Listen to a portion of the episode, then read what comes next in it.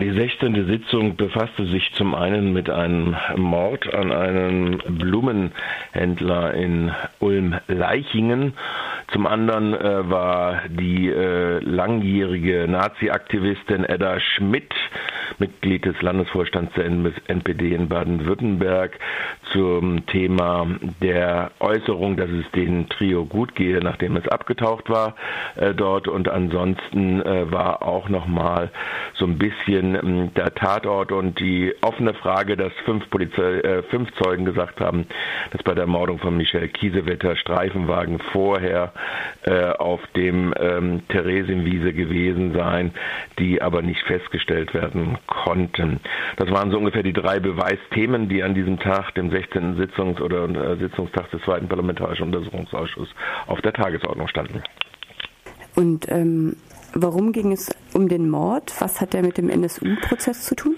Am 4. Oktober wurde in Ulm-Leiching ein äh, Blumenhändler, der äh, ziemlich im großen Stil Blumen importierte aus Amsterdam und weiterverkaufte an verschiedene Märkte, äh, mit 15 Schüssen aus einer Cesca äh, getötet, nachdem er äh, den Import aus, aus, aus Amsterdam gemacht hat. die Cesca war eine 9 mm Cesca im Unterschied zur Tatsache der 7,6 mm Cesca, was aber nichts heißt, weil ja auch solche Waffen sich im Bestand des NSU befunden haben. Das eigentlich Interessante an diesem Fall, abweichend davon, dass vom Tatbegehung her, es wurde nicht in den Kopf geschossen, es wurde das ganze äh, Magazin rausgeschossen und äh, auch die Hülsen am Tatort gelassen. Äh, abgesehen von diesen Umständen der Tatbegehung ist, dass es äh, sogenannte Kreuztreffer gegeben hat äh, in der Telefonauswertung. Was heißt das, Kreuztreffer? Kreuztreffer aus der Funkzellenüberwachung. Und diese Kreuztreffer aus der Funkzellenüberwachung beweisen, dass es Telefonate am 1.10. und am 12.10. Äh, mit äh, einer Adresse, einer Telefonnummer aus der Frühlingsstraße in Zwickau.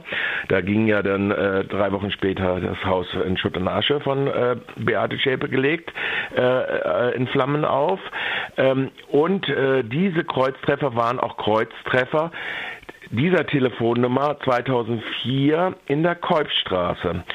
Und äh, das ist eigentlich das Interessante, dass aus diesen äh, äh, Mobilfunkdaten insgesamt 75.000 äh, mehrere dieser Art von Treffern aufgetaucht worden sind. Und ob offensichtlich nicht weiterverfolgt worden ist in Befragung der entsprechenden Person, äh, die zuletzt Anschlussinhaber dieser Telefonnummer gewesen ist und aus der Frühlingsstraße sich nach Ulm-Leichingen eingewählt hat, äh, gemacht worden äh, sind. Die Federführung dazu hat das Bundeskriminalamt gehabt und äh, sämtliche Daten sind äh, von der Mordkommission bzw. der Sonderkommission Blume in äh, Ulm abgegeben worden an das Bundeskriminalamt nach der Aufdeckung am 4.11. der Selbstenttarnung des, äh, der beiden Uwes in Eisenach. Äh, also es ist die Frage, ob der Mord an dem Kurden in Ulm-Leiching, ob der auch dem NSU zugesprochen werden kann. Nein, das ist, ja, natürlich ist eine Frage. Auf jeden Fall ist eine nicht ausermittelte Spur in Form dieser Kreuztreffer äh, existent. Und äh, das äh, zeigt sich an mehreren Elementen, dass also offensichtlich die Ermittlungstätigkeit, die unter Ägide der Generalbundesanwaltschaft stattgefunden hat, äh, unter dem Zielpunkt äh, der Verurteilung in München nicht zu Ende geführt worden sind. Also das heißt offensichtlich ein relativ nicht systematischer Ausgang. Es gibt viele Indikatoren dafür, dass es nicht dazu gehört, aber dieses ist eben halt eine Spur, die nicht ausermittelt wurde zu Ende. Und das ist ja nun mehrfach aufgetaucht worden, wie auch in diesem Fall.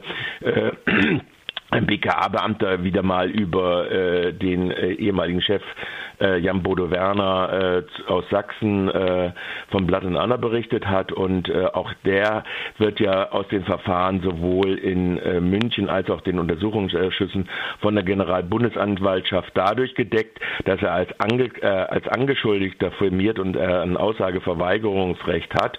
Und dieser Bundes, äh, Beamte des Bundeskriminalamtes, der bis 2016, auch das eine interessante Informationen, weil mittlerweile die gesamten Ermittlungskapazitäten im Umfeld des NSU äh, offensichtlich nicht nur mit Landesbeamten mehr zurückgefahren worden sind, sondern auch mit den Beamten des Bundeskriminalamtes. Er ist auch nicht mehr seit 2016 dafür zuständig. Ähm, auch dieser äh, äh, gab Auskünfte im Ausschuss, die darauf hinweisen lassen, dass alle Ermittlungsverfahren oder weiteren Anklagen, die der Bundesanwalt, äh, die Bundesanwaltschaft da offensichtlich weiterführt, nicht mehr mit großer äh, Intensivität weitergeführt werden.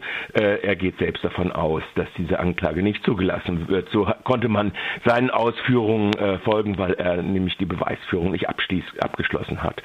So, das sind also diese Aussagen, also dieses Vorganges um Ulm, wo sich wiederum mal ähm, die sogenannte Ermittlungsintensität äh, der Bundesbehörden, insbesondere jetzt des Bundes, äh, der Bundesanwaltschaft und äh, des BKAs, äh, offenbaren. Das andere war eben noch ein Auftritt von äh, den Nazis in Gestalt von Edda Schmidt, einer Österreicherin, die 68 zum Studieren nach Tübingen gekommen ist und seitdem sich in nationalsozialistischen Milieus rumträgt. Hier geht es um die Frage, dass im Rahmen eines NPD-Schulungsseminars, also Rolf Wohlleben war ja auch äh, der Kreisvorsitzende der NPD, in Thüringen, in Jena, dort, äh, wo sich äh, das Trio äh, unter den Ägiden äh, des äh, V-Mannes äh, Tino Brandt radikalisieren konnte und diese Schulungsveranstaltungen teilweise auch von der NPD organisiert worden sind.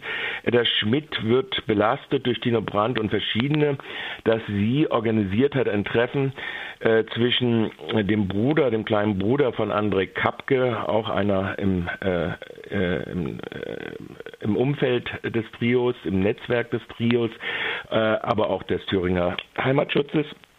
Jener von Brandt mit Staatsgeldern aufgebauten Nazi-Organisation in Thüringen. Ähm, dass auf diesen Schulungen äh, es einen Kontakt gegeben hat zu Chemnitzern, die äh, gesagt haben, den dreien gehe es gut. Da gibt es jetzt ganz unterschiedliche Versionen von verschiedenen V-Leuten. Edda Schmidt äh, bestreitet relativ offen, dass sie je äh, diese Leute dort gekannt hat. Sie wäre vollkommen überraschend dorthin gekommen und äh, in diese Schulungs, weil sie sei ja die Brauchtumsbeauftragte äh, der Artgemeinschaft und auch verschiedenster Nazi-Organisationen, Hilfsgemeinschaft nationaler Gefangener, Ring nationaler internationaler Frauen etc. Ähm, das äh, wird von ihr energisch bestritten.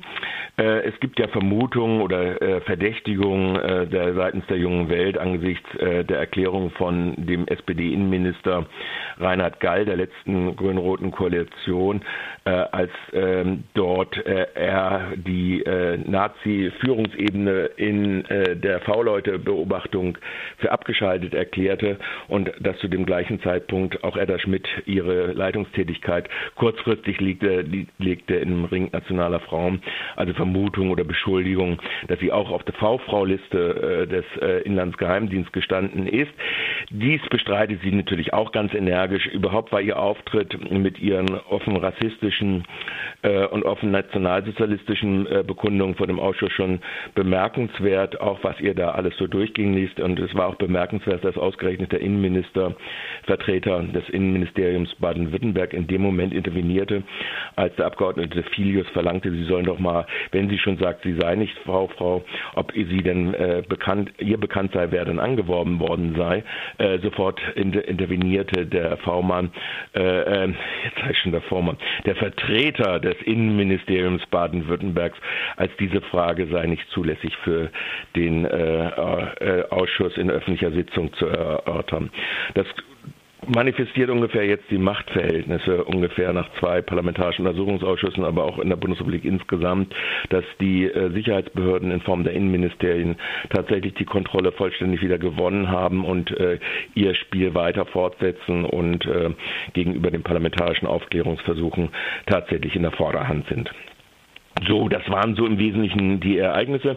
Der Auftritt des Bruders, äh, des kleinen Bruders, der aus der Szene nach eigenen Angaben sich über mehrere Jahre gelöst hat, früher äh, Mitglied des Eichenlaub-Trios gewesen hat, der hat ausdrücklich das bestätigt, dass er angesprochen worden sei und dass die Chemnitzer, die, die er aber nicht identifizierte, wer das denn nun gewesen sei, ähm, dass die ihm das gesagt haben, dass das Trio damals, und das war eine Schulung in 2000, äh, gut versorgt im Untergrund sei.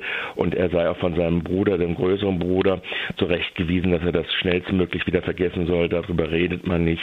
Also diese, dieser Umstand wird bestätigt. Das Interessante dabei ist natürlich, dass dort jedenfalls in Gestalt äh, von Tino Brandt ein äh, beamteter Spitzel des Bundesamtes für Verfassungsschutz oder des Thüringer Inlandgeheimdienstes dabei gewesen sein soll. Und dies auch berichtet hat.